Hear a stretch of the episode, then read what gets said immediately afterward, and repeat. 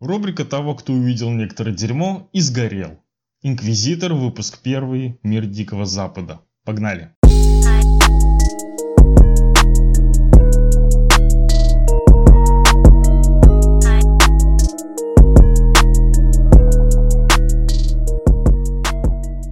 Мир Дикого Запада. Гениальная идея в обертке дерьма. Предисловие.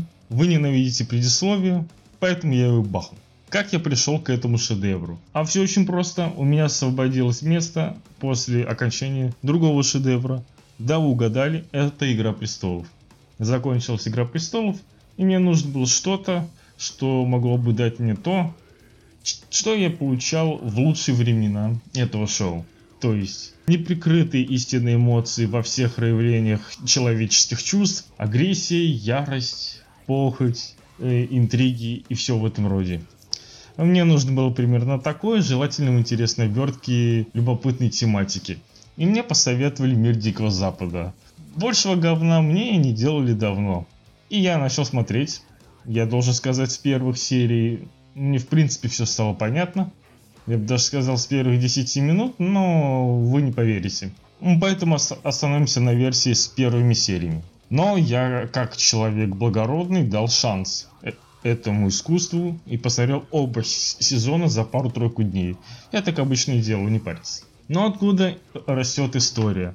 В 1973 году вышел оригинальный фильм «Мир Дикого Запада» Майкла Крайтона. Суть как бы проста, суть как бы такая же. Парк развлечений, который создали люди в тематике Дикого Запада, который населен искусственным интеллектом в виде кучи роботов, полностью имитирующие внешность человека, его физиологию. И правила очень простые, что робот не может навредить человеку, законы Азика и все в этом роде. То есть ты можешь делать все что угодно с, с машинами, машины не могут навредить тебе.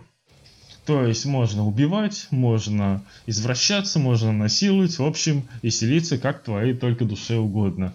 Прекрасная идея, но проблема состояла в том, что 73 год. Показать так, чтобы это выглядело действительно нас по-настоящему крипово, было сложно. Поэтому очевидно, что HBO в современности решила выпустить одноименный сериал, который выходит с 2016 года и в принципе имеет большой успех в среде интеллектуально развитых и, и прочих альтернативно одаренных личностей. Вышел уже целых два сезона, как, как я упомянул ранее. И на самом деле в этом сериале есть как хорошее, так и плохое. Но, к сожалению, плохое забуксовало. Оно забуксовало настолько, что оно себя повторяет по несколько раз за серию. И это длится уже целых два сезона. Хорошо, что в третьем мы увидим нечто новое, я попробую даже это посмотреть, потому что там будут как минимум другие картинки, а значит я немножко отдохну. Но недостатки, к сожалению, перевешивают преимущества. Давайте более-менее пойдем по порядку. Как я уже сказал, выше это ремейк правильного первоисточника. Гениальная идея, которая должна была произойти. Правильно, что ее решили переснять в современности.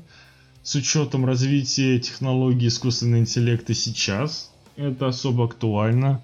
Разумеется, зритель видит, как э, разработчики этого парка, разработчики этих машин вкладывают свои умы в то, чтобы сделать максимально правдоподобные сюжеты взаимодействия машин, чтобы сделать это интереснее для людей, чтобы разнообразить их досуг. И за этим интересно наблюдать до тех пор, пока ты не, не понимаешь, что создатели сериала не планировали как-то объяснять, как это работает. То есть, серьезно, они действительно начинают говорить техническими терминами, но входит потом философию. Это так не работает, я вам объясню. Если ты начал объяснять работу технической системы, работу алгоритма и программы с технической точки зрения, ты не можешь свести конечные вопросы к какой-то высокой философии.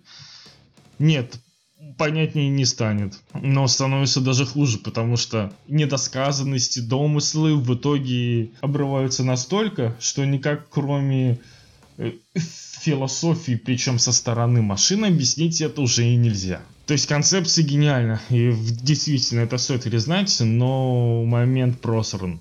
Нет, момент-то может и не просран, но сам шанс, сама попытка реализации в этом виде, в этом сериале HBO просрана безнадежно. И я удивляюсь, как они умудряются сочетать огромные преимущества с критическими недостатками. Режиссура сериала это то, что иногда просто срывает башню.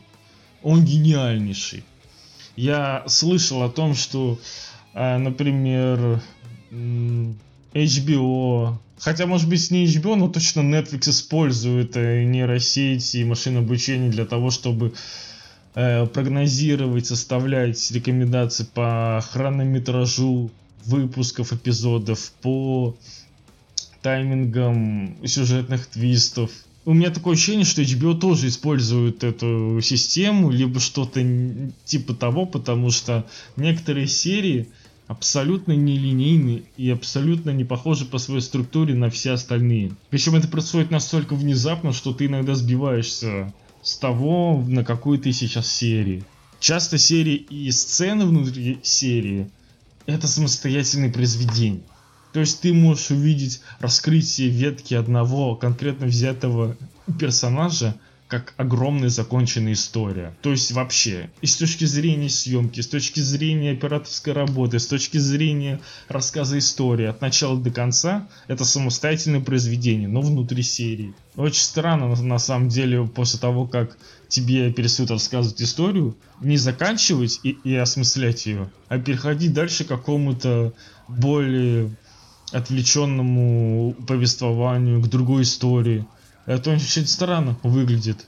Но снято это просто прекрасно. Однако используется это крайне небрежно. Отдельный фарс сериала – это тупизна персонажей.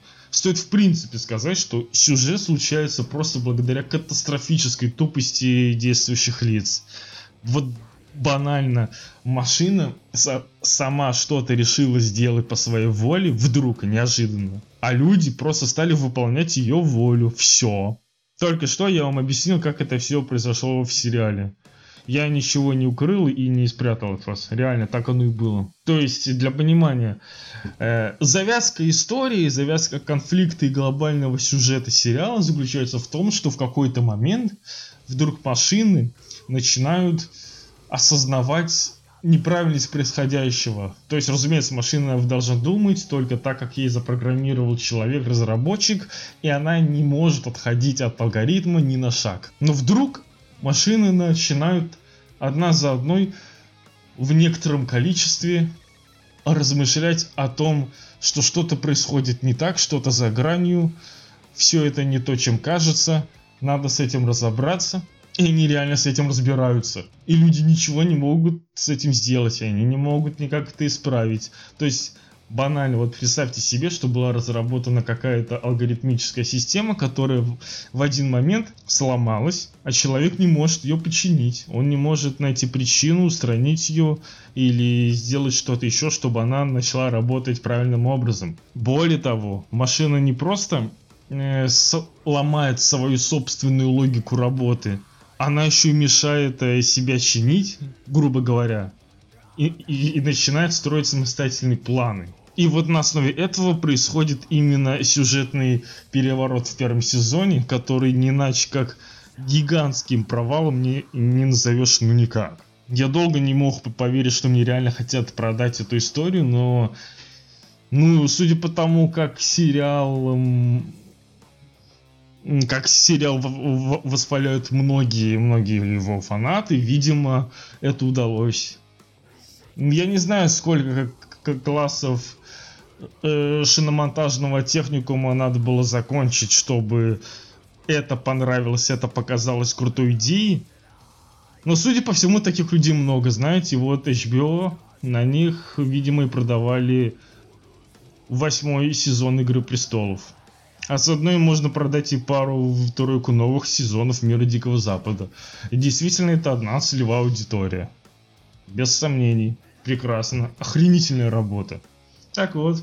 Сюжет случается благодаря катастрофической тупости персонажей. Персонажей людей. Надо определить, есть персонажи люди, есть персонажи роботы.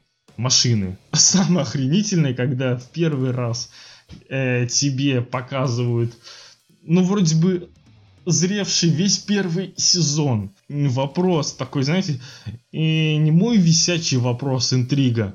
А что если персонаж перед, перед нами, который позиционирует с самого как человека, как э, кого-то снаружи, сверху, который является хозяином ситуации, что если он на самом деле машина? И разумеется, разумеется, это выстреливает в первый раз, конечно. Но самое смешное, что эти же самые люди, которые нам придумали вот это вот, вот все, они начинают потом в каждой серии пытаться продать ту же самую мысль. Доходит до маразма.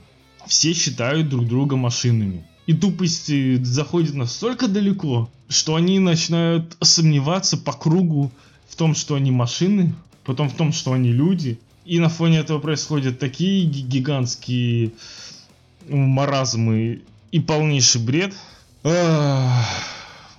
у тебя взрывается мозг. Ну, я не солгу, если скажу, что во втором сезоне э, большую часть от хронометража серии ты просто смотришь за сомнениями персонажей. Как одни персонажи сомневаются насчет сущности других персонажей. Это трендец. Это жесть. И за этим нам прилагают наблюдать. Ладно, окей. Что по персонажам? На самом деле в, в, ни за кем не интересно наблюдать, но почему-то весь фандом, разумеется, начал облизывать главную женскую роль главного женского персонажа. Все считают, что нет никого интереснее в этом сериале, чем Долорес. Видимо, поэтому ей улыбнулась удача дожить до третьего сезона. И тут на самом деле тоже есть что сказать, потому что это, конечно, что-то с чем-то. Мой вопрос такой к актрисе, которая исполняет главную роль. Собственно, Рэйчел Вуд. Я не спорю, что это, возможно, талантливая, хорошая актриса, в самом лучшем смысле, если бы она не отыгрывала две эмоции. Либо она сейчас тебе продаст шоколадный кекс, пожелает хорошего утра и приятного дня, либо она сейчас тебе печень вырвет к хренам собачьим. Больше она не отыгрывает никакие эмоции, средних у нее нет. У нее либо выкл, либо вкл. Либо розетка, либо вилка. Причем она может так резко переключаться между этими эмоциями, что ты уже как больной ржешь в голосину. Это страшно. В первый раз, во второй раз ты не понимаешь, почему нам продолжают ее показывать. А самое хреновое, что она главный персонаж. Она главный антагонист, она главное зло. И вот это вот все. Нет, разумеется, разумеется, она противоречивый персонаж. Надо проявлять к ней сострадание, надо проявлять к ней несколько эмоций сразу. Нельзя мерить э, такими грубыми эмоциями, нельзя оценивать так поверхностно. Конечно, это же гениальное философское полотно. Да, разумеется. Тут не так все просто. Это воистину сложное творчество. Не. Это настолько простое, шитый белыми нитками яркое месиво для... Я даже не, не знаю, целевая аудитория. Наверное, все-таки немножко тупенькие любители. Ну вот да, это скорее для наследников Игры Престолов. Вот сейчас, когда фандом освободился от Игры Престолов, им нужно что-то в себя закинуть. Они будут закидывать мир Дикого Запада. И даже если они смотрели, если они не смотрели, они будут это делать, потому что, думаю, тут особо не надо. И, и, если вы хоть чуть-чуть понимаете, что такое, ну хотя бы компьютерная программа, если вы хоть чуть-чуть понимаете, как это работает, для вас сериал должен быть говном. Любая, хоть малейшая попытка оценить адекватность происходящего, оценить хотя бы ее логичность, ведет к тяжелейшим выводам. А ведь задумалась так, как шикарная идея. Э, реально, я в очередной раз повторю свою мысль. Это гениальная концепция. Правильно, что ее решили сейчас. Но те, кто прописывали сценарий, просто... Ну, а, они не, не поняли, что им делать дальше. Они начали писать, написали полторы страницы. Дальше пришло время обоснования. И тут они поняли, что они не знают хотя бы, что такое Ив Нелса. И все. И дальше у них уже все рассыпалось, как карточный домик. А ведь э, ставки-то на сериал очевидно высоки. Они даже подобрали ярких актеров с мировым именем на первый план.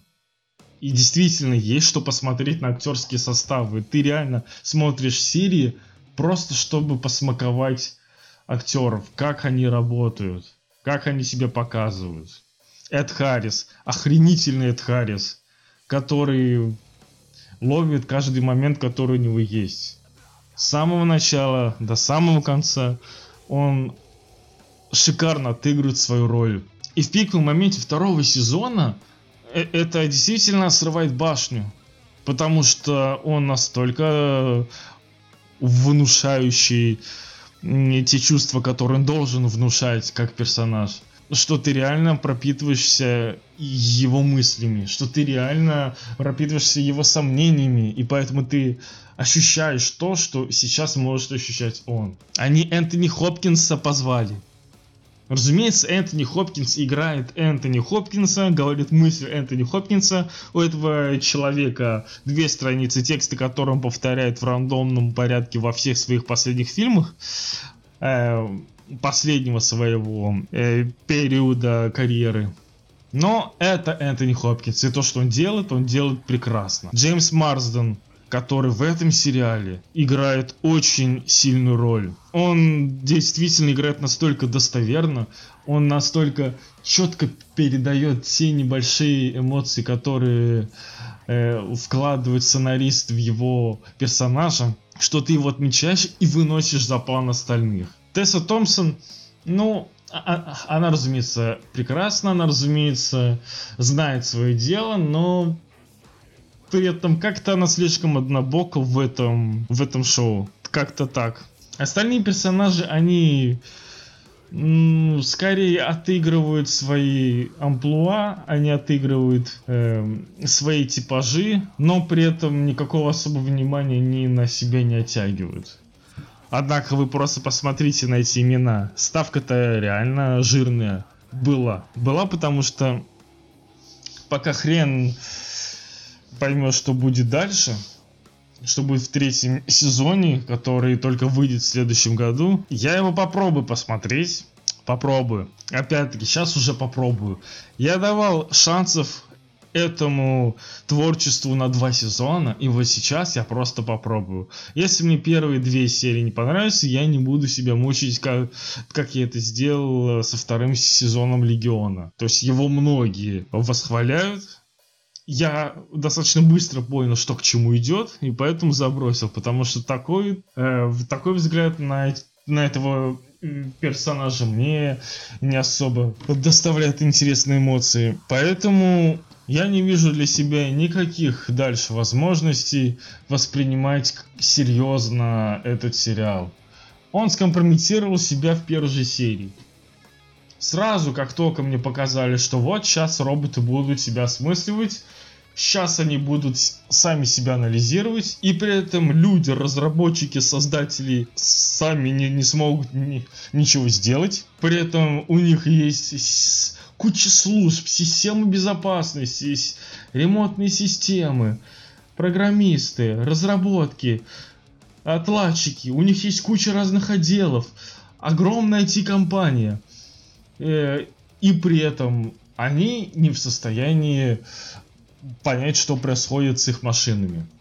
Это гениально. Это просто шедевральная мысль на уровне подкорки. Такое конченое дерьмо надо еще постараться. Не, не просто написать и придумать, а показывать его на более-менее широкий круг людей. Это прекрасно. Когда делают искренне говно и показывают его на широкий круг, это прекрасно. Да, так же как прекрасен и мой прекрасный подкаст. Подписывайтесь, ставьте лайки. Это был первый выпуск Инквизитора. Это был Мир Дикого Запада. Я часто горю, и вы часто будете смотреть на мой огонь. Догорите вместе со мной. До скорой встречи.